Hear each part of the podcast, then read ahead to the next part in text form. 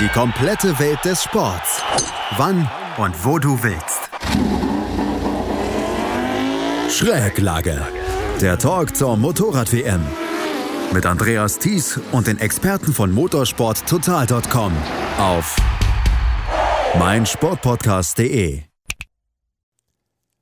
Francesco Bagnaia gewinnt zum ersten Mal in seiner Karriere ein Rennen der MotoGP. Johann Zarco bezeichnet sich selbst als Verlierer des Tages und Fabio Quattararo hat bei den Reifen dann versehentlich zur B-Ware gegriffen. Es war mal wieder richtig was los beim Grand Prix von Aragonien in Alcanis, der MotoGP, der Moto2 und der Moto3. Und wie ihr es gewohnt seid, bekommt ihr hier bei Schräglage, dem Talk zur Motorrad-WM, alles das aufgearbeitet. Herzlich willkommen dazu.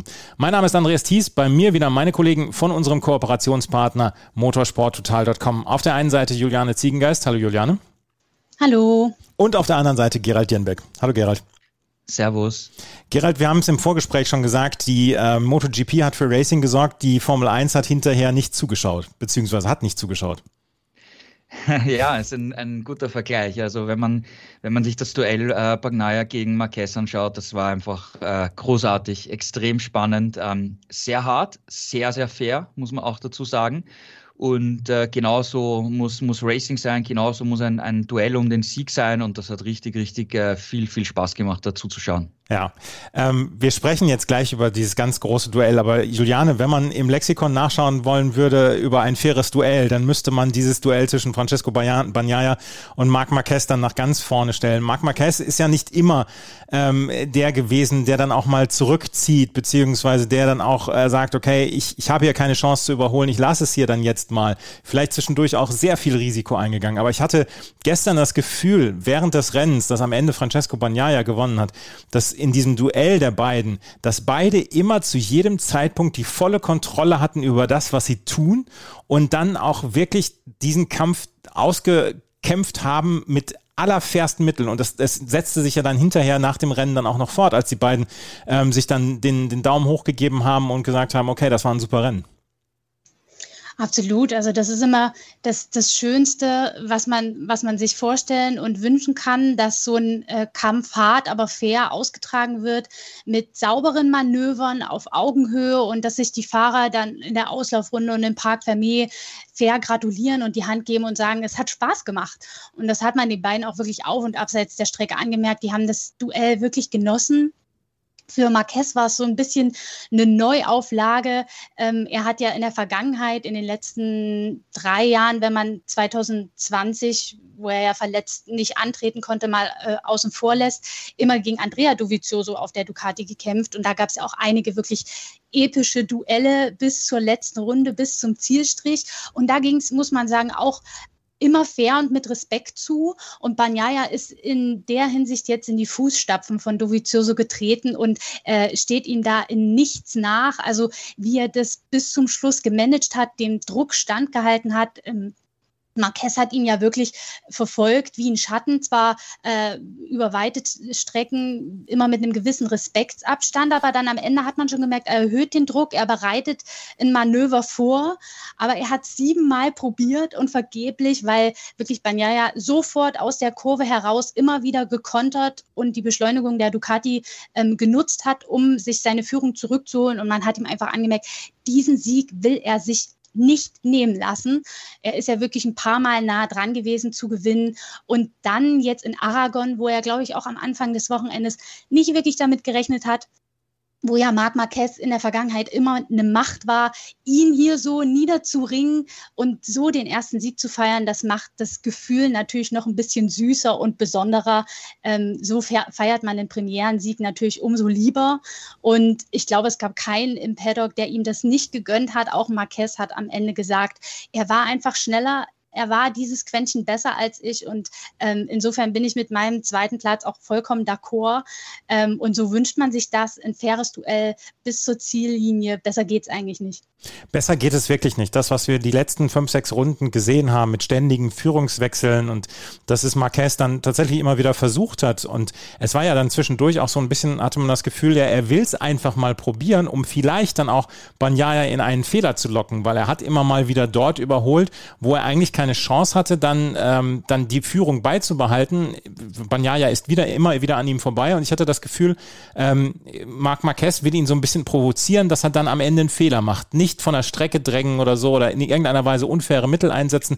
Aber das, was er gemacht hat, war ja völlig legitim. Und ich hatte so ein bisschen das Gefühl, Gerald, er will ähm, Banyaya zu einem Fehler drängen. Und das, dass Banyaya das dann äh, am Ende so durchgezogen hat, ist vielleicht die größte Leistung dann.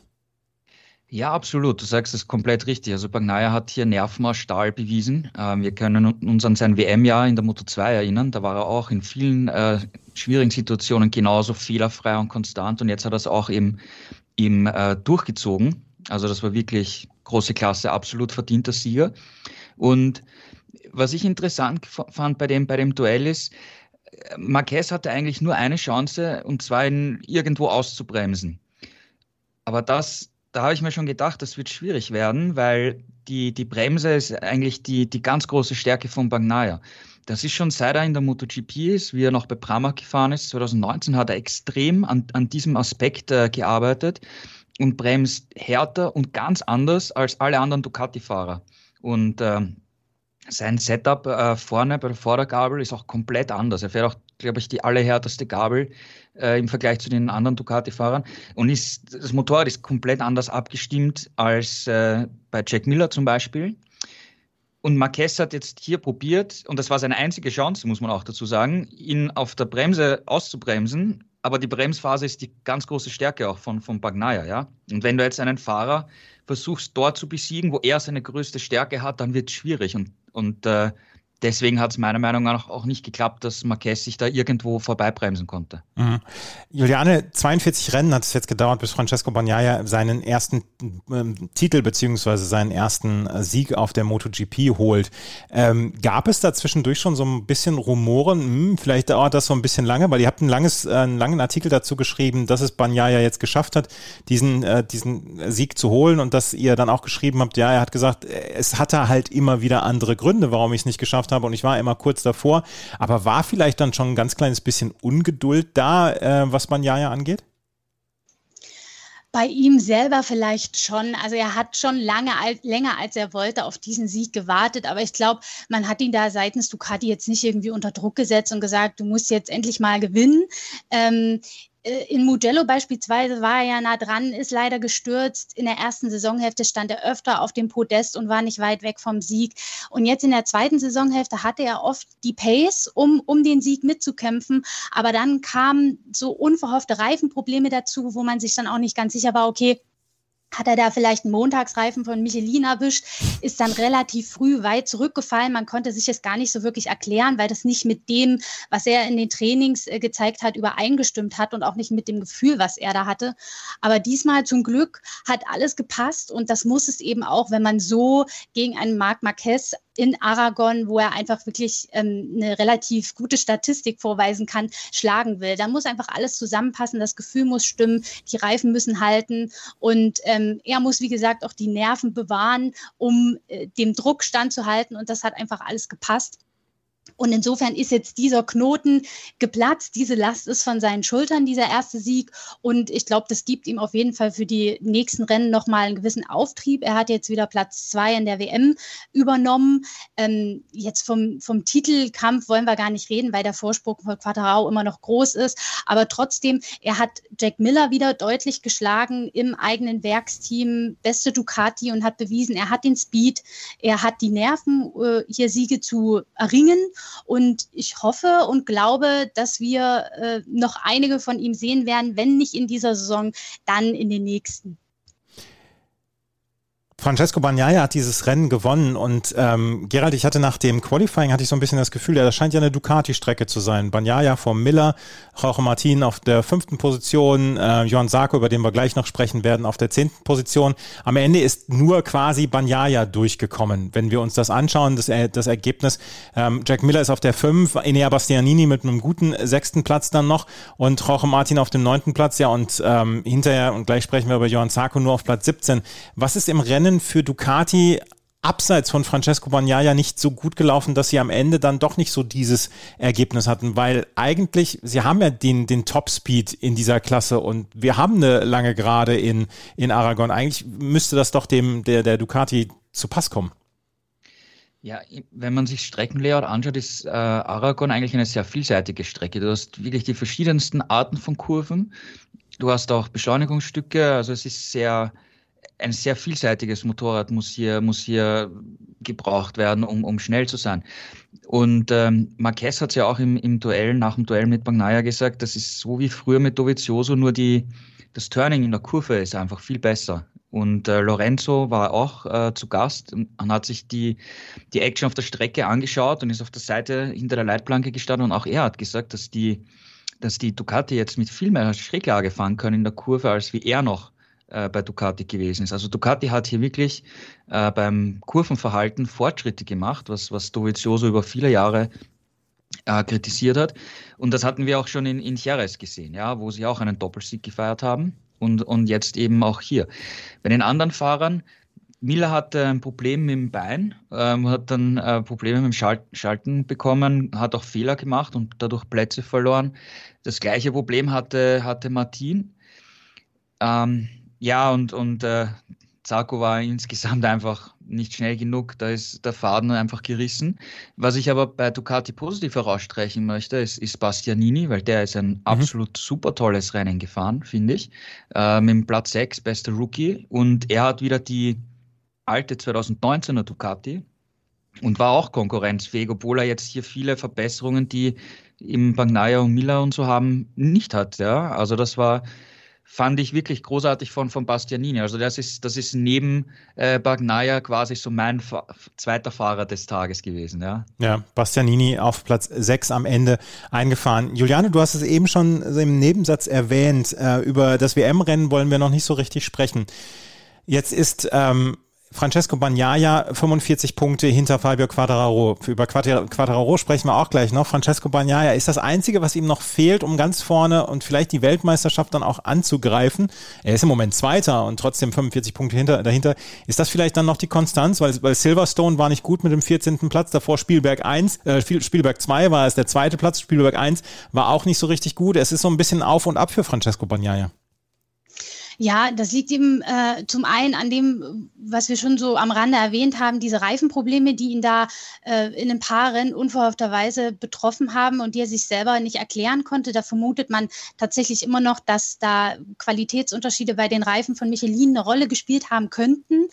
Ähm, dann, wie gesagt, ist er im Mugello ja auch gestürzt, gestürzt als er die Siegchance ähm, hatte. Und äh, wenn man dann eben so ein paar Rennen ohne Punkte beendet, dann äh, ist der Titelkampf meistens dann schon vorbei für einen, weil in, in so einer dominanten Saison, die Quadraro fährt, da muss man in jeder, in jedem Rennen punkten und das Maximum äh, an Punkten mitnehmen. Und das ist beim Jahr ja eben leider noch nicht gelungen. Ähm, nun hatte Quadraro auch mal in kleineren Ausreißer nach unten jetzt in Aragon, aber äh, der Vorsprung ist immer noch da. Ich muss ganz ehrlich sagen, wenn ich richtig rechne, hat er 53 Punkte Vorsprung. 206 zu, 101, 206 zu 161? Nee, 207, 214 Punkte hat er jetzt Quattaro, wenn ich mir hier die, die WM-Tabelle anschaue. Also ähm, macht das im Vergleich zu ja. Bagnaia, der auf 161 kommt, 53 Punkte. Das heißt, Quattaro könnte immer noch zweimal ausfallen und würde immer noch führen. Dann möchte ähm, ich aber, dann möchte ich aber einmal gerade sagen, eure motorsporttotal.com Tabelle ist noch nicht aktualisiert. Was? Ja. Das kann gar nicht sein. ähm, da müssen wir nochmal nachschauen. Da ist irgendwas falsch gelaufen. Aber es sind auf jeden Fall 53 Punkte. Ähm, das heißt, es ist immer noch ein guter Vorsprung und ähm, ja, da müsste schon noch einiges äh, schief gehen, dass er das noch aus der Hand gibt. Ähm, aber für Banyaya ist es trotzdem ein Erfolg, weil er wieder Platz zwei in der WM-Tabelle übernommen hat. Er ist ähm, deutlich vor seinen Ducati-Markenkollegen und insofern ähm, sollte er sich da nicht grämen. Es ist ja auch seine erste Saison im Werksteam und dafür schlägt er sich echt nicht schlecht. Und vielleicht ist er jetzt, wie gesagt, mit dem ersten Sieg tatsächlich der Knoten geplatzt und wir sehen solche Vorstellungen jetzt in dieser Saison noch ein paar Mal von ihm. Also Francesco Bagnaia 45 beziehungsweise 53 Punkte hinter Fabio Quattraro und bei motorsporttotal.com wird der, der WM-Stand dann auch bald aktualisiert, ganz bald wirklich. Jetzt steht es 214 zu 161. Ja bitte, da, da ist es doch richtig. Also, ähm, Francesco Bagnaia hat dieses Rennen gewonnen. Über Ducati haben wir jetzt schon gesprochen. Inea Bastianini hat ein richtig gutes Rennen abgeliefert. Wir müssen allerdings auch über ähm, Johann Sarko sprechen. Und Gerald, du hast die Kolumne geschrieben, wer letzte Nacht am schlechtesten geschlafen hat. Und Johann Sarko hat sich gedacht, Mensch, motorsporttotal.com äh, widmet jeden Montag jemanden, den diese Rubrik, wer letzte Nacht am schlechtesten geschlafen hat, da bewerbe ich mich doch mal drum. Das war sehr selbstkritisch, was er da gestern ähm, gebracht hat, Johann Sarko. Er hat gesagt, ich war einfach nicht gut genug. Ähm, was war los bei Johann Sarko an diesem Wochenende? Ja, da er hat als einziger Fahrer den, den mittleren, also quasi den weicheren Vorderreifen genommen, aber er meinte, das war nicht das Problem, weil er mit dem harten Vorderreifen kein besseres Gefühl gehabt hat und eigentlich auch nicht wirklich schneller gewesen wäre. Also hätte für ihn keinen großen Unterschied gemacht. Und er hat tatsächlich äh, in seiner Medienrunde nachher gesagt, dass er der Verlierer des Wochenendes ist. Und ähm, wie gesagt, wenn er sich äh, für unsere Kolumne bewirbt, dann müssen wir ihn natürlich nehmen, ganz klar. Er meinte das aber vor allem aufs äh, Gesamtbild bezogen, ja, weil ähm, wir erinnern uns nach der Sommerpause, also vor der Sommerpause war er WM-Zweiter, Rückstand auf Quadraro war zwar groß, aber er war Zweiter und das im, im Satellitenteam. Ähm, er hatte mehrere Podestplätze, war mehrmals Zweiter und man hat so das Gefühl gehabt, ja, der erste Sieg, der liegt in der Luft, der wird einfach irgendwann äh, passieren. Und er hat auch äh, angekündigt, dass er für die zweite Saisonhälfte einen, einen Schritt machen möchte, eher als Fahrer, ja, weil Technik wird nicht viel äh, groß mehr rauszuholen sein. Der muss einfach eher noch als Fahrer den, den nächsten Schritt machen, um auf das Level von Quattro zu kommen, um dann seinen ersten Sieg zu feiern und vielleicht sogar noch äh, Quattro unter Druck zu setzen Richtung WM-Titel. Das hat halt überhaupt nicht funktioniert und äh, ich meine, im, im, in, in Österreich, ja, Jorge Martin, sein Teamkollege, äh, holt beide Pols, gewinnt das erste Rennen. Jetzt hat äh, Bagnaia äh, das Rennen gewonnen. Und damit ist er von den vier Ducati-Fahrern, die das aktuelle Material haben, äh, der Einzige, der noch kein Rennen gewonnen hat. Und, und im Gegenteil geht halt die äh, Formkurve bei ihm jetzt echt äh, deutlich nach hinten, also nach unten seit der, seit der Sommerpause. Ja. Also da waren ein sechster Platz war ein, das einzig gute Ergebnis. Und das ist natürlich äh, insgesamt gesehen halt äh, zu, zu schlecht. Ja, also das, das, das, da muss er sich selber an der Nase fassen. Er weiß das auch, er spricht das auch offen an. Er hat auch offen gesagt, dass, äh, also schon, schon jetzt nach der Sommerpause, dass er sich vielleicht psychologisch zu sehr unter Druck gesetzt hat und wieder diese, diese Lockerheit finden muss. Und äh, das finde ich eigentlich ziemlich cool, dass jemand das so ganz klar sagt, äh, ich wollte etwas erreichen, ich habe es nicht geschafft, ähm, ich muss mich jetzt wieder neu sammeln. Und eben auch so ein Spruch sagt so, ich bin der Verlierer vom Wochenende. Ja, also das finde ich eigentlich recht cool. Und ich glaube, dass er schon ähm, die, die, die Möglichkeiten hat natürlich wieder den sportlichen Aufschwung zu schaffen, aber das muss er natürlich, ja, weil wenn du jetzt äh, die Saison mit einer sinkenden Formkurve beendest, dann nimmst du das wieder in den Winter mit, ja, dann grübelst du über den Winter nach. Auch die Teams denken sich so, hm, naja, der Zarko, der ist dann auch schon so über 30, ja, vielleicht irgendwann, äh, wenn er dann nicht bald gute Rennen zeigt. Also das kann, sowas kann schnell in einen Strudel kommen. Dafür ist es natürlich momentan noch viel zu früh, aber er muss wirklich was tun, ja, dass er wieder an diese Performance äh, anknüpft, die er zu Saisonbeginn gezeigt hat im Frühling. Gibt es Strecken noch, die ihm zu, äh, zugutekommen sollten, jetzt auf den letzten fünf Strecken? Das ist schwierig zu sagen, finde ich. Ja, also Misano, Misano ist eine Strecke, wo, wo wir zweimal fahren werden ähm, und wo Bagnaia mit der Ducati für mich zu den Siegfavoriten zählen wird, aber auch Quattraro. Ähm, Portimao ist Quattraro stark, wissen wir. Valencia könnte Zarko liegen, aber ist auch schwierig, schwierig zum Einschätzen. Ja, vor allem, äh, ich schätze, dass abgesehen von Austin äh, Quadraro auf jeder Strecke siegfähig sein wird. Und äh, da müssen, müssen einfach die anderen mal schauen, die Ducati-Fahrer, wie sie da selber zurechtkommen. Und da sehe ich dann doch äh, Bagnaia stärker aufgestellt, muss ich ehrlich gesagt sagen, als, als Zarko. Also die Ducati durchaus mit wechselhaften Ergebnissen. Francesco Bagnaia hat's gewonnen, äh, Enea Bastianini hat ein super Rennen mit Platz 6 gehabt, Jack Miller eher schwach, aber ähm, körperliche Probleme auf Platz 5.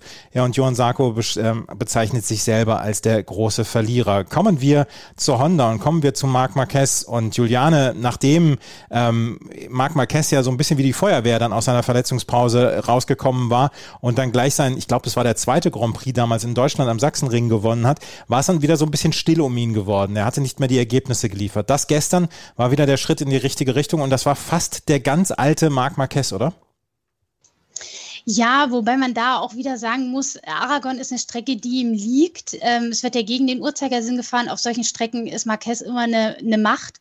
Und es gibt mehr Links- als Rechtskurven. Das kommt natürlich seiner immer noch Probleme bereitenden rechten Schulter entgegen. Ähm, insofern galt er tatsächlich schon vor dem Rennwochenende als einer der Favoriten auf das Podium oder eben den Sieg. Aber man muss schon sagen, wir haben ähm, auf jeden Fall Ansätze des alten Marquez gesehen. Auch er hat selber gesagt, auch wenn er noch nicht ganz wieder dort ist, er hat auf jeden Fall dieselbe Mentalität an den Tag gelegt, nämlich bis zum Schluss nicht aufzugeben. Und das kann man ihm wirklich nicht vorwerfen. Er hat alles versucht. Äh, es hat knapp nicht gereicht, aber ähm, er hat diesen Kampf genossen und ich glaube, es hat ihm auch wirklich gut getan, gegen so starken ähm, Piloten wie Banyaya auf der Ducati zu kämpfen. Ähm, und dass er da jetzt in Anführungszeichen nur mit Platz zwei rausgeht, äh, das äh, tangiert ihn jetzt in so einer schwierigen Saison wie dieser nicht. Ich glaube, früher hätte er sich da mehr drüber geärgert, aber auch ein Marquez ist demütiger geworden. Und mit all den Problemen, mit denen er in dieser Saison zu kämpfen hat, ist ein Podestplatz für ihn wie ein Sieg. Es ist ja auch erst der zweite nach dem Sieg am Sachsenring für ihn in dieser Saison. Und das gibt ihm sicherlich nochmal einen Schub, jetzt für die letzten ähm, fünf Rennen alles zu geben. Ähm, aber machen wir uns nichts vor, er ist noch nicht bei seinem normalen Leistungsniveau, noch nicht bei 100 Prozent angekommen. Es ist jetzt müßig, darüber zu diskutieren, was möglich gewesen wäre, wenn er das in Aragon ähm, gehabt hätte, diese 100 Prozent. Ähm, aber er ist auf jeden Fall auf einem guten Weg dorthin.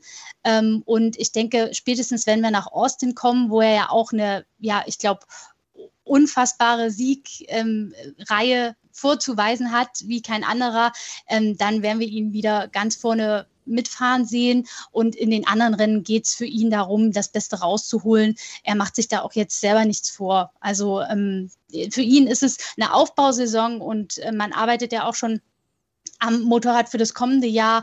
Und da werden wir dann hoffentlich wieder einen äh, ja, alten Marquez im Sinne von einen hundertprozentig fitten Marquez sehen. Also in dieser Saison heißt es nur in Form kommen und wenn Podiumsplätze bzw. Siege dabei rumkommen, dann passt es für ihn und dann ist es ein schöner Nebeneffekt.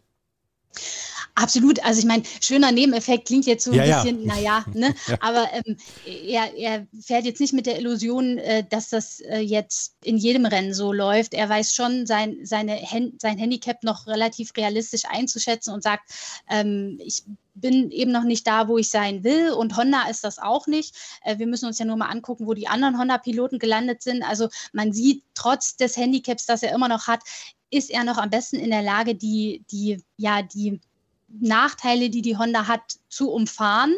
Ähm, man sieht aber auch, dass er eben nicht mehr die Saves zeigen kann, wie er in der Vergangenheit gezeigt hat. Er ist auch im Verlauf dieses Rennwochenendes wieder zweimal gestürzt. Ähm, das liegt eben daran, dass er gerade auf der rechten Seite noch nicht die Kraft hat, um das immer wieder so abzufangen und hochzudrücken, wie es in der Vergangenheit war. Ähm, und er greift auch tatsächlich vornehmlich in Linkskurven seine Gegner an und nichts in Rechts, nicht in Rechtskurven. Also das weist alles darauf hin, dass er da eben schon noch mit zu kämpfen hat. Er fährt auch immer noch unter Schmerzen. Ähm, es bleibt, wie gesagt, zu hoffen, dass es alles wieder zu 100 Prozent ähm, sich erholt und genießt. Und dann werden wir schauen, was er dann in der nächsten Saison zu leisten imstande ist. Juliana hat es gerade erwähnt, die Ergebnisse von Rest Honda neben Marc Marquez, die waren eher nicht so richtig berühmt. Takaaki Nakagami auf der 10, wir haben Paul Espargaro auf der 13 und Alex Marquez ist ganz früh rausgefallen aus dem ähm, Rennen. Gerald, ähm, außer Alex Marquez oder außer Marc Marquez ist nicht viel los. Das ist ja nichts Neues zu dem, was wir in den letzten Jahren immer erlebt haben. Also ich glaube, das war gar nicht im Fernsehen zu sehen, aber der Alex Marquez ist im Nakagami äh, ans Hinterrad gefahren und gestürzt. Der hat sich ver verschätzt beim, beim Bremsen, weil vorne also dieser, dieser Kettenrücksteuereffekt war. und äh, hat sich verschätzt. Ein Fehler. Ja. Ähm, war sein dritter Sturz am Wochenende, kann man komplett abhaken. Aber ich finde, dass äh, die Situation von Alex Marquez schön zeigt, in welchen Problemen Honda immer noch steckt. Ja, ich meine, wie gesagt, dreimal ist er jetzt in, in Aragon gestürzt. Und wenn wir uns ans vergangene Jahr erinnern, ist er da Zweiter geworden und hätte fast äh, Alex Rins noch überholt und gewonnen. Ja? Und jetzt war er eben nirgendwo. Und äh, Nakagami zum Beispiel, der war auch im vergangenen Jahr in Aragon auf der Pol und ist dann in der ersten Rennrunde gleich gestürzt in Führung liegen, hatte da aber die besten Chancen gehabt, sein erstes Podium zu erobern oder vielleicht sogar sein erstes Rennen zu gewinnen. Das Interessante war, dass, dass Nakagami gesagt hat, er hat, äh, ein, hat das Wochenende so begonnen, dass ein Motorrad mit der 2020er Abstimmung war aus dem Vorjahr und eines mit der Abstimmung von Silverstone. Und im Vorjahr ist er eigentlich das 2019er, die 2019er Honda gefahren. Und jetzt ist die, äh, also die, die Motorcharakteristik ist, ist anders, ist stärker. Der Motor ist, hat mehr Leistung und sie müssen da auch die Elektronik anders einstellen. Trotzdem war das 2019er äh, Setup besser, hat Nakagami gesagt. Ja. Ähm, das, also wie gesagt, Honda scheint sich da immer noch irgendwie im Kreis zu drehen. Und äh, technisch gesehen passiert da natürlich auch viel, weil Alex, äh, Marc Marquez hat ein ganz anderes äh, Chassispaket ähm, als alle anderen Honda-Fahrer. Paul Espargaro hat jetzt das bekommen, ähm, womit äh, Marquez zuletzt gefahren ist in vergangenen Rennen. Und Alex Marquez und Nakagami sind noch auf einer älteren Spezifikation. Und äh, Nakagami hat gesagt, er, also sie werden wahrscheinlich beim Misano-Test, äh, nach dem Misano-Rennen, das Paket von Marquez bekommen, aber er möchte Druck machen und schon beim Misano-Rennen das, das, das Paket von Marquez haben, weil bei ihm läuft es und, und sie haben halt Probleme. Ja, und sie wollen da auf den gleichen technischen Stand kommen. Ob sich das umsetzen lässt in der kurzen Zeit, wissen wir nicht, müssen wir, müssen wir abwarten. Und ähm, bei Paul Espargaro, ja, das, das Silverstone-Märchen ist wieder vorbei. Ähm, das hat, äh, wie, wie man sich schon gedacht hat und wie auch, auch selber gemeint hat, in Silverstone hatte einfach die Strecke viel mehr Grip und das hat einfach gepasst und er konnte so fahren, wie er wollte. Das war jetzt in Aragon nicht mehr so der Fall. Speziell am Sonntagnachmittag war es halt extrem warm. Wir haben da Asphalttemperaturen mit äh, bis äh, 45 Grad gehabt. Dadurch ist der, hat der Grip nachgelassen. Er konnte nicht fahren, wie er wollte und ist wieder dort gewesen, wo er schon die restliche Saison außer Silverstone war. Ja. Mhm. Also ähm, Honda muss, muss arbeiten. Das, das Paket von, von Marquez scheint technisch vielversprechend zu sein. Aber wie gesagt, Aragon ist eine Strecke, die halt ihm sehr liegt. Und in Misano kann die Geschichte schon wieder ganz anders aussehen. Ja? Also da, da, da müssen wir abwarten und, und trotz Platz zwei sehe ich nicht, dass die Honda-Krise beendet ist. Ja? Also sie stecken da immer noch in diesem Strudel und müssen versuchen, den richtigen Weg zu finden. Schatz, ich bin neu verliebt. Was? Da drüben. Das ist er. Aber das ist ein Auto. Ja, eben. Mit ihm habe ich alles richtig gemacht. Wunschauto einfach kaufen, verkaufen oder leasen. Bei Autoscout24. Alles richtig gemacht. Hey, Malte Asmus von meinsportpodcast.de hier. Ab März geht's weiter mit unseren 100 Fußballlegenden. Staffel 4 bereits. Freut euch auf Zlatan Ibrahimovic, Michel Platini, Cesar Luis Minotti, Paolo Maldini, um nur mal vier zu nennen. Und bis wir mit der vierten Staffel kommen, hört doch einfach noch mal rein in die bisherigen drei Staffeln. Ronaldinho, Sepp Meyer, Gary Lineker, Lothar Matthäus und viele weitere warten da auf euch. 100 Fußballlegenden. Jetzt überall, wo es Podcasts gibt. Honda also ein bisschen in der Krise. Suzuki kommt auch nicht so richtig aus dem Knick. Es gab zwar das fünfte Podium für Juan Mir, allerdings ist Alex Rins nach seinem, ja, nach seinem guten Rennen letztens Mal in Silverstone wieder zurückgefallen. Juliane, wenn wir auf Suzuki gucken, schauen wir dann auch wieder auf einen Fahrer wie Juan Mir, der wirklich konstant mit nach vorne, also vorne mitfahren kann, aber der wohl dieses Jahr nichts mit der WM-Wertung zu tun haben wird. Und Alex Rins, der ja nach seinem Aufflackern in Silverstone wieder die anscheinend in alte Probleme zurückfällt. Was ist los bei Suzuki? Ja, also bei Johann Mir muss man sagen, ja, ja, stand jetzt zwar wieder auf dem Podest, aber ihm fehlen halt auch die Siege, um, um im Titelkampf eine Rolle zu spielen und äh, die, die, ja, die guten Startpositionen. Er ist halt wieder im Vergleich zu den anderen, die vorne mitgefahren sind, nur von Startplatz 7 ins Rennen gegangen. Das ist für Suzuki tatsächlich ein guter Startplatz, aber man verliert dann halt einfach im Verkehr zu viel Zeit. Und als er dann auf Platz 3 lag, war die Spitze eigentlich schon enteilt und er konnte dann nicht mehr viel machen. Abgesehen davon, dass er auch ähm, die Pace nicht wirklich hätte mitgehen können, wäre er da von Anfang an dabei gewesen. Ich glaube tatsächlich, Marquez und Banyaya waren da ein Stück weit in der eigenen Liga unterwegs. Platz drei ist trotzdem respektabel für mir, aber ähm, ja, in der WM hat er, wie gesagt, WM Platz zwei an Banyaya verloren und äh, hat tatsächlich nach dem Rennen ähm, auch ein bisschen Kritik oder nachdenkliche Worte gegenüber Suzuki geäußert. Ähm, er wünscht sich da tatsächlich ein bisschen mehr Entwicklung. Man hat ja seit Spielberg dieses Rear Device, mit dem man äh, das Heck auch während der Fahrt stauchen kann für mehr Traktion, Beschleunigung aus den Kurven heraus. Ähm, das hat man in Silverstone nicht benutzt und jetzt äh, in Aragon wollte man eigentlich wieder damit fahren, aber Joanny hat es ausbauen lassen, weil er da gerade in der Bremsphase, wenn sich das System wieder deaktivieren soll, Probleme hatte, kein gutes Gefühl, nicht damit zurechtgekommen ist.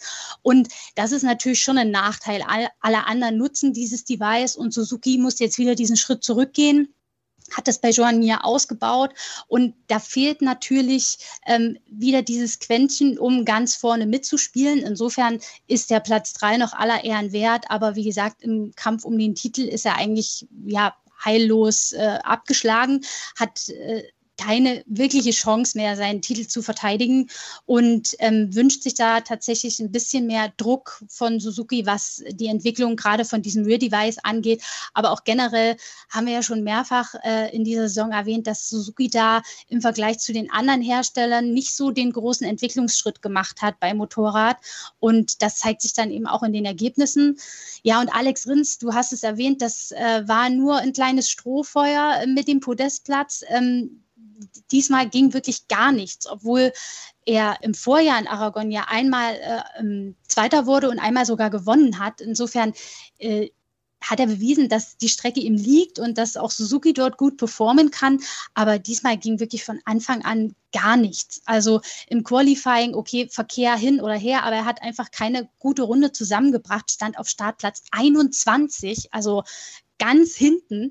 Und ähm, da kann man dann halt auch nicht mehr viel ausrichten, egal was man probiert. Insofern ist er ja noch ähm, relativ gut weggekommen mit Platz 12. Er hat wahnsinnig viele Plätze gut gemacht, aber da ging dann halt auch nicht mehr. Und ähm, da wird er in die Analyse gehen müssen, weil er tatsächlich sich nicht erklären konnte, warum es im Vergleich zum Vorjahr hier so schlecht für ihn läuft und da nach vorne wirklich gar nichts geht. Also schon überraschend im negativen Sinne, weil wir mit Alex Rins anhand der Vorjahresergebnisse eigentlich an diesem Wochenende schon gerechnet hatten. Und Joan Mir hat ja gezeigt, also man kann da schon um Spitzenplätze mitkämpfen, auch wenn es jetzt auch bei ihm nicht für den Sieg gereicht hat. Also bei Alex Rins war da diesen, in diesem Wochenende wirklich der Wurm, Wurm drin. Gerald, leichte Kritik an Suzuki. Ist der Honeymoon vorbei nach dem WM-Titel letztes Jahr? Ja, man muss sagen, sie haben das sicher die Ingenieure am Anfang unterschätzt, was für eine Auswirkung oder für einen Vorteil dieses, dieses äh, Ride-Height-Device hinten ähm, bringt. Ja. Und auf der anderen, und damit sind sie auch viel zu spät in die Entwicklung eingestiegen. Ja, ich meine, das ist jetzt erst nach der Sommerpause gekommen. Ducati hat vermutlich das am, am besten entwickelte System und die haben das schon seit Herbst 2019 im Rennnensatz. Ja, also das ist ein, ein Erfahrungsvorteil, der schon gigantisch ist. Ja. Aprilia hat teilweise schon ein automatisches System, die haben das auch schon sehr früh erkannt, dass man da was machen, machen kann in diesem Bereich. Und äh, auch wenn man zurückblickt, Ducati hat auch das nicht gleich und immer und überall äh, verwenden können. Wenn wir uns zum Beispiel erinnern, äh, vergangenes Jahr in Spielberg zum Beispiel hatten das auch schon äh, KTM und äh, Yamaha, aber die haben das dann im Rennen auch noch nicht so perfekt äh, nutzen können. Mittlerweile ist das kein Thema. Das heißt, die anderen Hersteller haben auch gebraucht. Rennen, viele Rennen, Wochen, Monate, um das System perf zu perfektionieren. Und da ist Suzuki einfach im, im Rückstand. Ja, und das ist natürlich ein, ein Problem, weil das ist du musst einfach auf extrem vielen verschiedenen Strecken fahren, um dieses System zu perfektionieren. Und das kannst du nicht aufholen. Ja, also das ist ein Entwicklungsrückstand, an dem wir Suzuki wahrscheinlich noch den ganzen Winter dran kiefeln und vielleicht im, im, beim Saisonauftakt im kommenden Jahr ein System haben, das so funktioniert, wie sich äh, mir wünscht. Aber das ist einfach ein ganz klarer, da hat, da hat Suzuki einfach eine Entwicklung verschlafen. Ja, das muss man schon ganz klar so sagen. Also Suzuki im Moment nicht so richtig zufrieden. Wer so richtig zufrieden ist, das ist Aleix Espargaro. Aleix Espargaro, der hatte ja letzte Woche oder beim letzten Rennen in Silverstone schon so richtig abgeliefert mit seinem Platz 3 und seinem ersten Podium für die Aprilia. Jetzt legt er Platz 4 hinterher. Aber für die Aprilia ist das vielleicht nicht mal die Hauptgeschichte gewesen, sondern das Debüt von Maverick Vinales, der am Ende auf Platz 18 eintrudelt. Aber Juliane, Aleix Espargaro oder Maverick Vinales? Welches war die Hauptstory für äh, Aprilia am Wochenende? Naja gut, die Augen waren natürlich schon vor allem auf Maverick Vinales gerichtet. Für ihn war es ja das erste Rennwochenende mit Aprilia, nachdem er die, die in der Woche einen Zwei-Tagestest in Misano absolviert hatte. Also er hatte schon den ersten Eindruck von dem Motorrad gewinnen können, aber es war halt sein erster offizieller Einsatz als Aprilia-Stammpilot. Und ähm, ihm war klar, man kann da keine Wunder erwarten. Ähm, aber er hat sich, glaube ich, für das erste Rennwochenende wirklich wacker geschlagen. Er äh, ist ins Ziel gekommen im Rennen. Er konnte mit Valentino Rossi und Luca Marini zwei Fahrer hinter sich halten. Und er hat Erfahrung gesammelt und darauf kommt es für ihn in erster Linie jetzt an. Ähm, es ist klar, dass er jetzt nicht sofort auf die Aprilia steigt und allen um die Ohren fährt oder auf dem Niveau von einem Aleix Espargaro fährt, der als Vierter ja wieder wirklich ein starkes Ergebnis erzielen konnte. Für ihn kam es darauf an, sich an das Motorrad zu gewöhnen, ähm, an das Team zu gewöhnen und ähm, ja, das Motorrad einfach besser kennenzulernen. Und das geht nur, je mehr Runden und Kilometer man absolviert. Für ihn ist es wirklich eine komplett neue Erfahrung. Er ist ja in der MotoGP bisher nur auf Motorrädern mit Reihenmotoren gefahren, Suzuki und Yamaha. Ähm, die Aprilia hat einen V4-Motor und dadurch eine ganz andere Charakteristiken, anderes Fahrverhalten, eine andere Leistungsabgabe.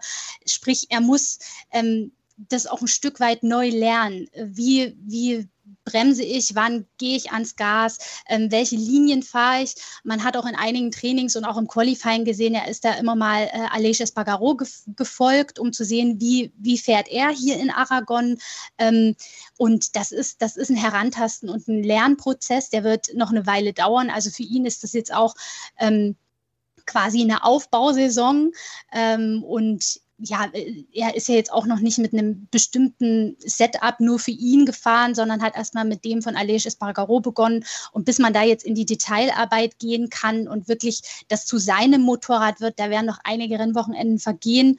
Aber ähm, er hat sich auf jeden Fall wacker geschlagen. Die ersten Eindrücke waren positiv. Er weiß, wo er ansetzen und wo er dran arbeiten muss. Und das ist, glaube ich, ähm, eine gute Voraussetzung, damit, damit man zusammenwächst und er sich mit dem Motorrad dann auch sukzessive immer wohler fühlt. Mhm. Und Aleix Pagaro, der hat im Moment, äh, der hat im Moment Dauersonnenschein, oder?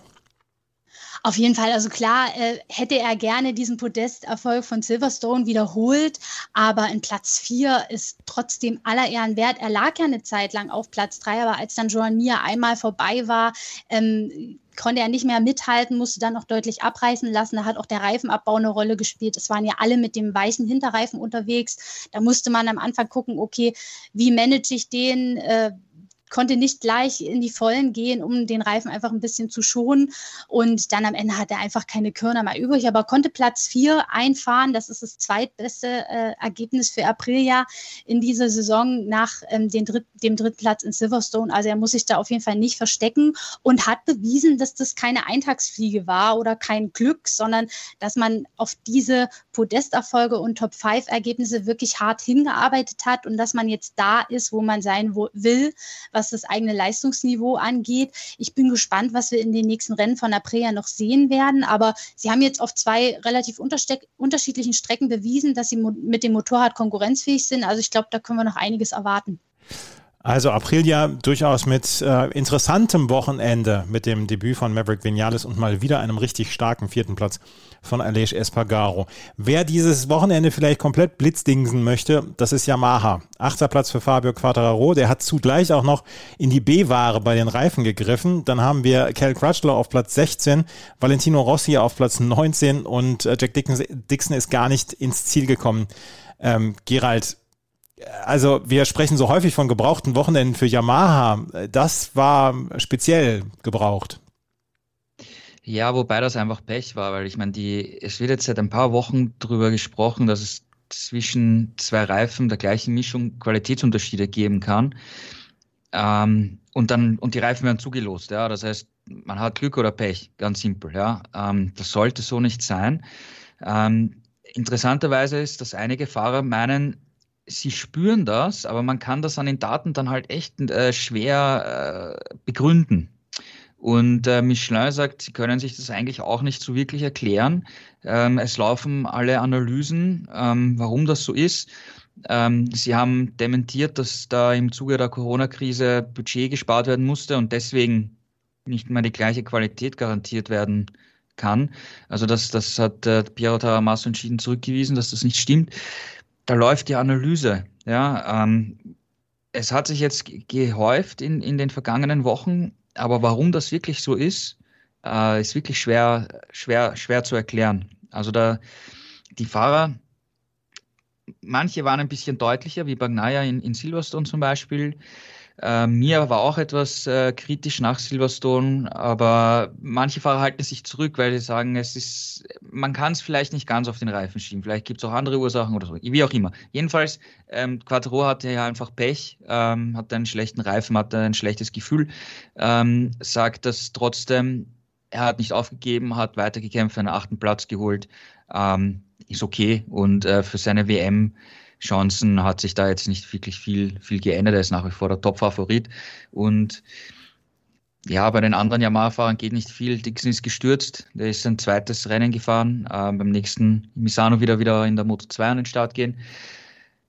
Ja, und äh, Crutchlow war im Training eigentlich ganz okay, aber im, im, im Rennen, ich meine, er ist Testfahrer, ja, ihm, ihm ist das Ergebnis auch komplett egal. Er macht seine Arbeit mit für Yamaha und solange Quattro am Ende Weltmeister wird, ist das für ihn okay. Ja, also der macht sich da keinen Kopf und äh, ja, Valentino Rossi ähm, wieder keine Punkte gemacht. Aragon ist eine Strecke, wo er sich schon immer sehr schwer getan hat. Ähm, danach mussten sie mit dem weichen Reifen fahren. Er bevorzugt mehr die härter, härteren Reifen. Ein, ein User hat das bei uns unter einem Artikel ganz schön formuliert. Er, er cruist so seiner Rente entgegen ja. und ich glaube, das können wir jetzt so stehen lassen bei ja. ihm. Aber Juliane, muss ich Michelin irgendwas jetzt ankreien lassen, beziehungsweise die, die Kritik an den Reifen wird ja lauter und alle sagen, es ist nicht unbedingt ähm, in, den, in den Daten zu sehen, aber gefühlt sind die Reifen unterschiedlich. Ja, die Schwierigkeit ist eben, dass man das in den Daten nicht hundertprozentig ausmachen kann. Aber da wird sicherlich hinter den Kulissen rauchen die Köpfe, da bin ich mir sicher, weil ähm, es ja wirklich durch die Bank weg äh, jetzt schon einigen Fahrern von unterschiedlichsten Herstellern passiert ist.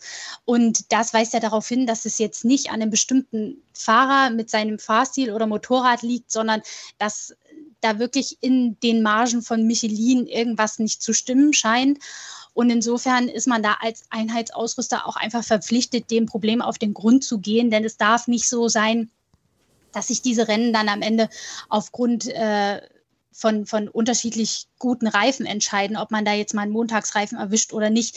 Klar kann das mal passieren, dass es da Qualitätsunterschiede gibt, aber in der Häufigkeit, in der diesen, in der auch die Fahrer diesen Verdacht jetzt äußern, ist es schon kritisch und da muss ich auf jeden Fall Michelin an die eigene Nase fassen und da in die Analyse gehen, ähm, weil, weil das darf nicht passieren in dieser Häufigkeit und auch in dieser Deutlichkeit, dass dann Fahrer, die in den Trainings noch eine Rennpace hatten, die für das Podium gut genug war, dann äh, aus den Top Ten oder gar aus den Punkten rausfallen. Also das ist schon sehr kurios und da wird man auf jeden Fall ins Studium der Daten gehen und versuchen, mit den Fahrern auch Gespräche zu führen, ähm, um dem Problem auf den Grund zu gehen. Da hat ja auch Michelin ein Interesse dran.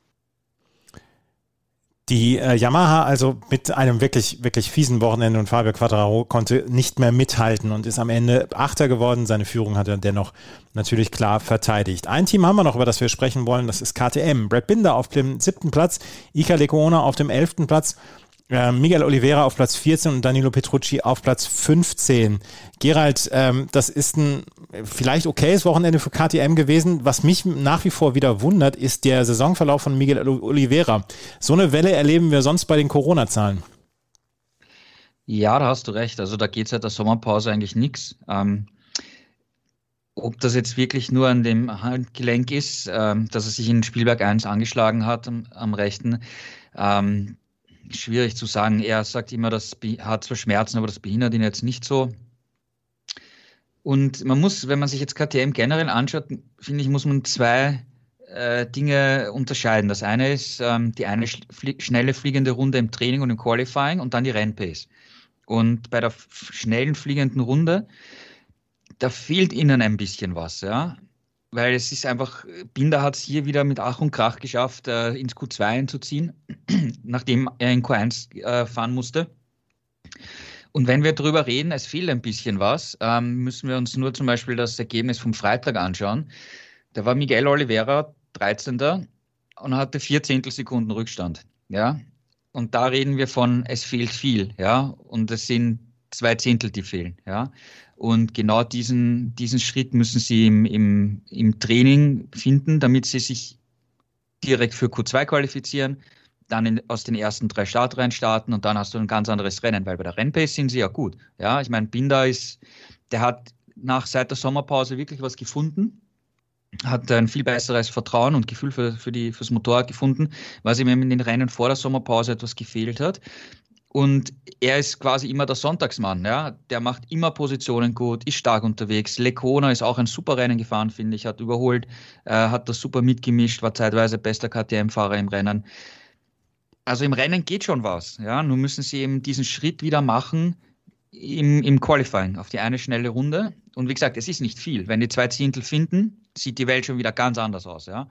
Und äh, Oliveira hat das dann auch so relativ treffend äh, formuliert sie geben das Beste, aber das Beste ist momentan nicht gut genug und die, die Konkurrenz scheint äh, Fortschritte gemacht zu haben. Er hat äh, Aprilia angesprochen, die mit Alej äh, wirklich hier einen guten Lauf jetzt gezeigt haben, äh, auch seit der Sommerpause. Also da hat Aprilia was über, über den Sommer gefunden.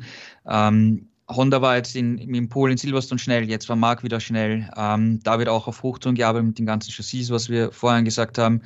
KTM hat hier auch eine kleine Modifikation beim, beim Chassis mitgebracht, aber das soll jetzt nicht wirklich äh, weltbewegend großer Unterschied gewesen sein.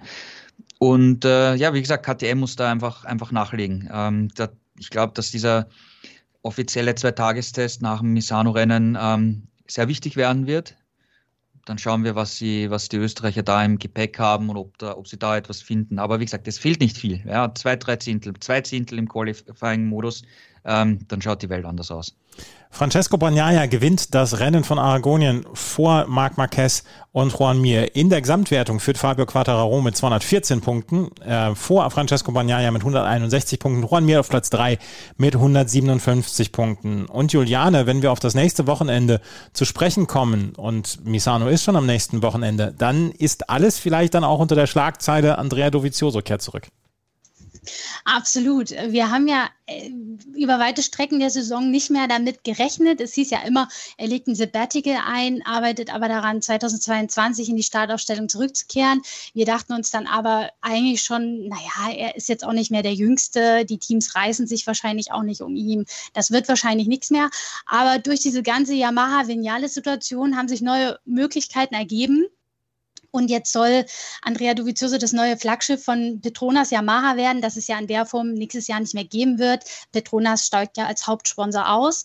Aber äh, ab Misano ist auf jeden Fall Dovizioso im Petronas Yamaha-Team als Teamkollege von Valentino Rossi unterwegs. Also das wird ein Team der Altmeister für die letzten fünf Rennen der Saison. Ähm, ja, er ist ja schon mal in einem äh, Yamaha-Satellitenteam gefahren. Damals äh, hieß es noch Tech 3, also ganz neu ist die Erfahrung für ihn nicht. Ähm, abzuwarten wird dann sein, äh, nachdem er ja diese fünf Rennen absolviert hat, wie es dann nächstes Jahr weitergeht. Er soll ja ein Werksmotorrad bekommen, dann unter eben einen neuen Sponsor und quasi als Teamleader sein Teamkollege für 2022 steht noch nicht fest. Aber für ihn ist es natürlich von Vorteil, dass er jetzt die Saison erstmal zu Ende fahren kann, um sich einzugrooven. Er ist ja jetzt schon eine ganze Weile raus aus der MotoGP, ähm, ist zwar mit Aprilia-Tests gefahren, aber da konnte er sich ja nicht wirklich für einen ähm, Stammplatz erweichen. Man hat ja um ihn geworben. Jetzt wird es doch Yamaha. Mal gucken, ob die Entscheidung so richtig war. Ähm, aber ja, ist auf jeden Fall spannend, ihn zurück im äh, Paddock zu sehen. Ähm, nach so vielen Jahren bei Ducati wieder auf einer Yamaha. Mal gucken, was er zustande im, zu, zu leisten imstande ist. Man muss ja sagen, er bekommt das Motorrad von äh, Morbidelli, der ja auch wiederkommen wird, aber Vinales im Yamaha Werksteam ersetzt. Und das Modelli, Morbidelli Motorrad ist ja nicht das aktuellste Modell, sondern von 2019. Also ähm, jetzt nicht das beste Material, was sich Dovizioso für den Einstand wünschen kann, aber sicherlich ähm, ist es trotzdem ein Vorteil, damit erstmal ein paar Rennen zu bestreiten, um sie wieder einzugrooven. Und dann schauen wir mal, was er nächste Saison reißen kann. Und wir schauen natürlich dann auch äh, auf das Rennen in Misano und schauen dann natürlich auch besonders auf Andrea Dovizioso. Besonders schauen wir gleich auf die Moto 2 und auf die Moto 3, denn in der Moto 2 gab es ein Interesse, äh, interessantes Rennen und äh, Ralf Fernandes und Remy Gardner ähm, haben weiterhin vorne äh, am meisten zu bieten und in der Moto 3 ist Pedro Acosta ausgefallen und trotzdem ist keiner näher gekommen. Das alles gleich hier bei Schräglage auf meinsportpodcast.de. Schatz, ich bin neu verliebt. Was? Da drüben. Das ist er. Aber das ist ein Auto. Ja, eben. Mit ihm habe ich alles richtig gemacht. Wunschauto einfach kaufen, verkaufen oder leasen. Bei Autoscout24. Alles richtig gemacht. Remy Gardner und Raul Fernandes liefern sich schon eigentlich die gesamte Saison ein wirklich faszinierendes Rennen. Remy Gardner hat vielleicht in Silverstone den entscheidenden Vorsprung herausgeholt, als er das Rennen gewonnen hat und Raul Fernandes nicht in die Punkte kam. Gestern war es wieder so, dass Fernandes und Gardner an 1 und 2 dann am Ende ins Ziel kamen und auf Platz 3 dann auch Rusto Fernandes. Gerald, Fernandes und Gardner fahren man möchte sagen, in einer eigenen Liga. Marco Besecchi hätte noch die Möglichkeiten gehabt, da mit reinzukommen, aber auch er hatte keine Punkte gestern zu verzeichnen. Es ist jetzt inzwischen ein Zweikampf geworden. Ja, also die beiden dominieren die Klasse weiterhin. Ich meine, mit dem fünften Doppelsieg in diesem Jahr haben, hat jetzt das AJO-Team schon die Teamweltmeisterschaft gewonnen und das schon, wie gesagt, fünf Rennen bleiben noch. Also da sieht man, wie, wie sie das Feld dominieren. Und dass Rolf Fernandez so eine Performance zeigen wird, im, im Rennen vor allem, damit hätte ich ehrlich gesagt nicht gerechnet, weil eine Woche davor, am, am freien Wochenende, hat er sich beim Fahrradfahren ähm, ist er gestürzt und hat sich einen Knochen in der rechten Hand gebrochen, musste am Sonntag operiert werden und sieben Tage später dominiert und gewinnt er hier das Rennen. Ja, also das war schon eine, eine Leistung, mit der ich glaube, er selber auch nicht gerechnet hätte, weil es hat nach dem Training geheißen, okay, ein paar schnelle Runden gehen, aber so nach acht, neun Runden fangen die Schmerzen an und dann weiß er nicht, wie wird eigentlich die zweite Rennhälfte werden. Kann er das überhaupt durchhalten? Muss er das Tempo reduzieren? Muss er vielleicht sogar aufgeben, ja, weil, weil die Schmerzen zu groß wären? Und der ist das durchgefahren, als hätte er keine Handverletzung eine Woche vorher gehabt. Also das ist schon sehr, sehr beeindruckend gewesen. Ähm, auf dem zweiten Platz war eigentlich Sam Lowe, ähm, der Fernandez gejagt hat. Der hat ja im vergangenen Jahr beide Rennen in Aragon gewonnen und äh, ist mal wieder gestürzt. Ähm, seinem, seinem Ruf, den, sie, den die Lowe's Brothers leider haben, äh, wieder mal gerecht geworden. Und ähm, ja, Gardner, der hat sich etwas schwer getan. Er sagte, Aragon ist ähnlich wie auch Valentino Rossi es gesagt hat, äh, keine Strecke für ihn. Ja, da, da hat er sich immer schwer getan war dann eben gesagt von, aus eigener Kraft auf Platz 3, dann ist los gecrashed. Ähm, ist Zweite geworden, hat gesagt, Gardner Platz 2 ist wie ein Sieg für ihn. In der WM hat er 39 Punkte Vorsprung auf, auf Fernandez. Also sollte Gardner jetzt nicht ein oder mindestens zwei Rennen komplett verhauen ja, und ausfallen und, und Nuller schreiben, dann sollte er wirklich auf dem Weg, Weg zum WM-Titel werden. Also ich glaube, das wird für Raul Fernandez aus eigener Kraft schon sehr, sehr, sehr schwierig hier noch in, in echte Schlagdistanz zu kommen. Mhm.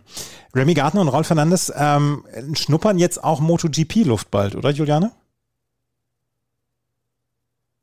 Ja, genau. In der nächsten Woche, also nach dem Misano Grand Prix, ist ja ein Test äh, am Dienstag und Mittwoch. Und da werden Sie am Mittwoch die Gelegenheit haben, schon mal ja, Ihre neuen Arbeitsgeräte für die kommende Saison zu testen. Sie werden da ja wieder Teamkollegen, dann im Tech 3 KTM-Team. Und da dürfen Sie erste MotoGP-Luft schnuppern und sich schon mal an Ihre Motorräder gewöhnen. Wird für die beiden sicherlich aufregend. Ist ja das erste Mal für Sie dann in der Königsklasse. Ähm, aber ja, man muss auch aufpassen, dass man sich da nicht übernimmt. Sie haben noch eine eigene Saison zu Ende zu bestreiten, also stürzen und verletzen sollten sie sich nicht.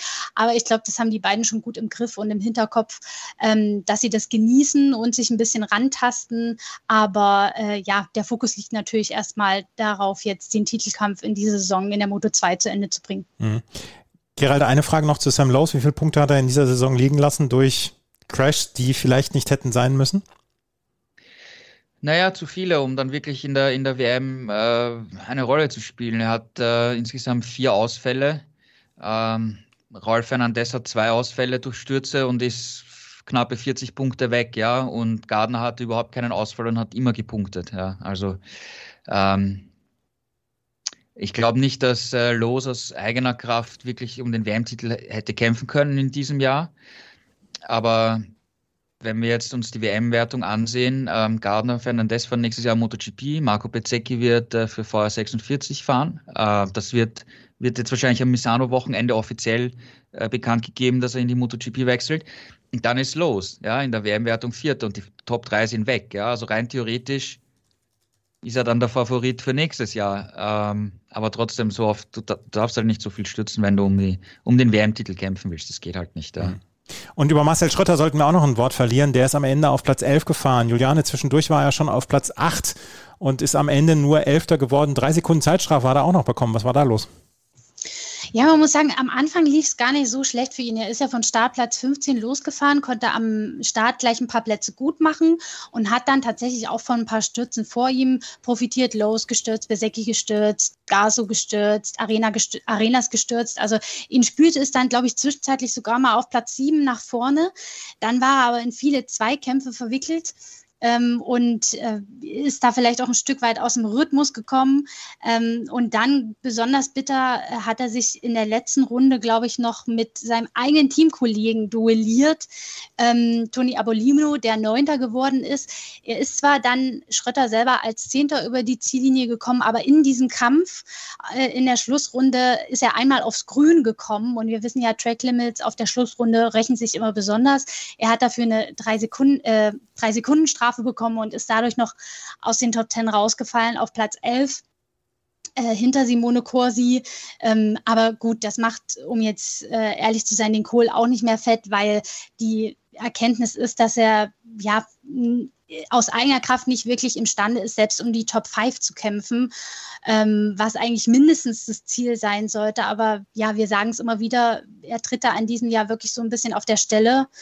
Ähm, das fängt beim Qualifying an, wo er eben immer relativ von weit hinten starten muss und dann im Verkehr einfach hängen bleibt, die Reifen verbrennt und am Schluss nichts mehr übrig hat. Ähm, ja, eine Saison so ein bisschen zum Vergessen für Schröter, muss man leider sagen. Ja. In der Gesamtwertung führt äh, Remy Gardner mit 251 Punkten vor Raul Fernandes mit 212 Punkten. Marco Besecchi mit 179 Punkten ist auf Platz 3 und Marcel Schröter im Moment auf Platz 9 mit 80 Punkten, 15 Punkte hinter Ai Ogula. Und dann haben wir noch die Moto 3. In der Moto 3 gewann ähm, das Rennen Dennis Forger am Ende vor Dennis Öncü und Ayumi, Ayumu Sasaki. Pedro Acosta ist gestürzt und konnte am Ende trotzdem ganz äh, frohen Mutes weiterfahren nach Misano, weil Sergio Garcia, sein größter Konkurrent, auch nicht gepunktet hat. Gerald, was war bei Pedro Acosta los? Ja, zum ersten Mal in diesem Jahr hat er eigentlich einen großen Fehler gemacht im, im Rennen, im Zweikampf. Ähm, hat sich verschätzt einfach und, und ist gecrashed. Ähm, wenn man es jetzt äh, vom Gesamtbild her betrachtet, ja, ich meine, der fährt seine Rookie-Saison, ja, dass er dann jetzt im, ich weiß gar nicht, was haben wir jetzt gehabt, das 13. Rennen, seinen ersten echt großen Fehler macht. Ich meine, er ist damals in, in Le Mans im Regen auch gestürzt, konnte aber weiterfahren. Das war ein harmloser Ausrutscher was auch natürlich passieren kann in, in, in seiner Rookie-Saison.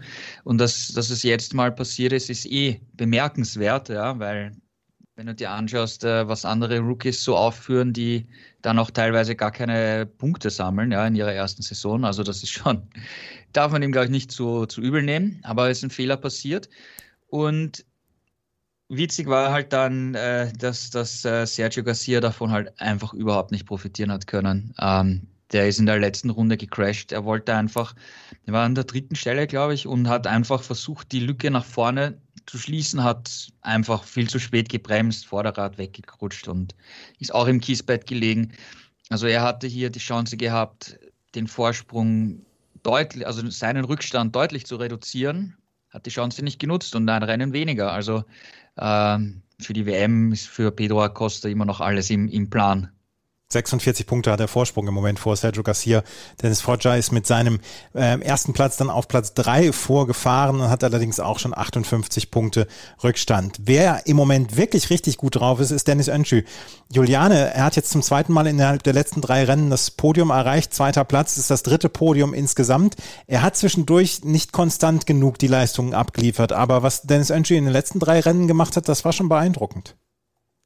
Ja, man muss sagen, so seit, seit der Sommerpause ähm, zeigt er sich wirklich nochmal in einer komplett anderen Form. Du sagtest es, das äh, Podest in Spielberg 2, da ist er auch wirklich nur knapp am Sieg vorbeigeschrammt. Diesmal hat es auch wieder ganz knapp nicht gereicht. Er hat sich ja dann mit Foggia bis zur letzten Runde duelliert und es war wirklich nur ein Wimpernschlag, der gefehlt hat. Ähm, das hat ihn ein bisschen geärgert. Man hat ihm das im Park Fermé angemerkt, aber ich glaube, ähm, wenn er so weitermacht, dann ist der erste Sieg nur eine Frage der Zeit. Ähm, und man muss wirklich sagen, er hat das klasse gemacht. Er hat ja auch die meiste Führungsarbeit geleistet im Rennen. Also man hätte ihm den Sieg eigentlich gegönnt, aber der wird schon noch kommen. Und äh, sein Teamkollege Ayumu Sasaki äh, aus dem Tech-3-Team, der ist ja Dritter geworden, hat den dritten Platz mehr oder weniger von äh, dem gestürzten Garcia geerbt. Und für ihn hat es mich auch besonders gefreut. Wir wissen, er hat eine schwierige Saison hinter sich, war ja in den schlimmen Sturz mit Jason Dupasquier involviert hatte dann auch nochmal ähm, unverschuldet einen nächsten Sturz, bei dem er sich den Kopf schwer angeschlagen hat, ist einige ähm, Rennen ausgefallen und nach dem ganzen Verletzungspech jetzt mit dem ersten Podest in dieser Saison, das äh, hat man ihm wirklich gegönnt und insofern war es ein sehr positives Wochenende für das Tech 3 Team in der Moto 3. Das Rennen hat am Ende ähm, Dennis Foggia gewonnen vor Dennis Önschü und Ayumu Sasaki. In der Gesamtwertung, ich habe es gerade schon erwähnt, Pedro Acosta mit 46 Punkten vor Sergio Garcia und dahinter Dennis Foggia. Romano Finati ist auf Platz 4. Es geht in der nächsten Woche sofort weiter in Misano. Und Gerald, es ist nicht nur MotoGP, Moto2 und Moto3, sondern auch die Moto E wird nächste Woche fahren. Ja, die Elektrorennserie ist wieder im Rahmenprogramm dabei und fährt das Saisonfinale. Es gibt am ähm, Samstag ein Rennen und am Sonntag ein Rennen, also Doppelpack, Doppel-Action, gibt es viele Punkte noch zum Holen. Und in der, in der Meisterschaft ist es ja auch noch äh, ziemlich spannend. Ja? Ähm, Alessandro Zaccone äh, führt sieben Punkte vor Eric Granado und acht vor Torres. Und Dominik Eggeter als, hat als Vierter elf Punkte Rückstand und er wird auch hier in Misano äh, für Intact Moto E fahren. Gleichzeitig äh, an, findet ja auch die Superbike WM in Barcelona statt. Also eine für uns Motorradfans eine sehr blöde Terminüberschneidung, muss man sagen. Das heißt auf der anderen Seite, dass Eggeter nicht in der Supersport WM an den Start gehen wird und dort ist er ja eigentlich der absolut dominante Fahrer. Und äh, das ist natürlich blöd, ja, weil seine Verfolger können natürlich Punkte aufholen, aber er hat zum Glück äh, 62 Zähler Vorsprung, also dass er das äh, Supersportrennen dort in Barcelona verpasst, kann er, glaube ich, gut äh, verkraften und schauen, vielleicht äh, hat er Glück, ja, und, und, und kann äh, in der Moto E sogar noch den Titel gewinnen und dann vielleicht sogar noch Supersportweltmeister werden. Das wäre für ihn echt eine, eine coole Geschichte. Und wir dürfen auch nicht vergessen, Lukas Tulovic, der hat das letzte Rennen äh, der Moto E in Österreich gewonnen. Also haben wir da auch zwei deutschsprachige Fahrer, die vorne mitmischen und das wird, es werden zwei kurze Rennen, aber ich glaube, da wird es wieder ziemlich viel Action geben, weil jetzt geht es um den Titel und die Moto E-Fahrer werden sich in den kurzen Rennen sicher gar nichts schenken. Wir werden nächste Woche dann auch einen Blick auf die Moto E-Wertung dann nehmen und auf die letzten beiden Rennen. Das war es nämlich mit der neuen Folge von Schräglage hier auf meinsportpodcast.de, unserem Moto Motorrad WM Talk, den wir in Kooperation mit motorsporttotal.com machen. Und äh, von da waren die Kollegen Juliane Ziegengeist und Gerald Dierenbeck mal wieder zu Gast, wie sie es die ganze Saison schon sind. Vielen Dank euch beiden. Danke auch. Tschüss. Danke auch und bis zum nächsten Mal. Wenn euch das gefällt, was wir machen, freuen wir uns über Bewertungen und Rezensionen auf iTunes. Und ansonsten sollte natürlich motorsporttotal.com in euren Bookmark sein. Vielen Dank fürs Zuhören. Bis zum nächsten Mal. Auf Wiederhören. Die komplette Welt des Sports. Wann und wo du willst. Schräglage. Der Talk zur Motorrad-WM mit Andreas Thies und den Experten von motorsporttotal.com auf meinsportpodcast.de. Schatz, ich bin neu verliebt. Was? Da drüben. Das ist er. Aber das ist ein Auto. Ja, eben. Mit ihm habe ich alles richtig gemacht. Wunschauto einfach kaufen, verkaufen oder leasen. Bei Autoscout24. Alles richtig gemacht. Wie baut man eine harmonische Beziehung zu seinem Hund auf? Puh, gar nicht so leicht. Und deshalb frage ich nach, wie es anderen Hundeeltern gelingt, beziehungsweise wie die daran arbeiten.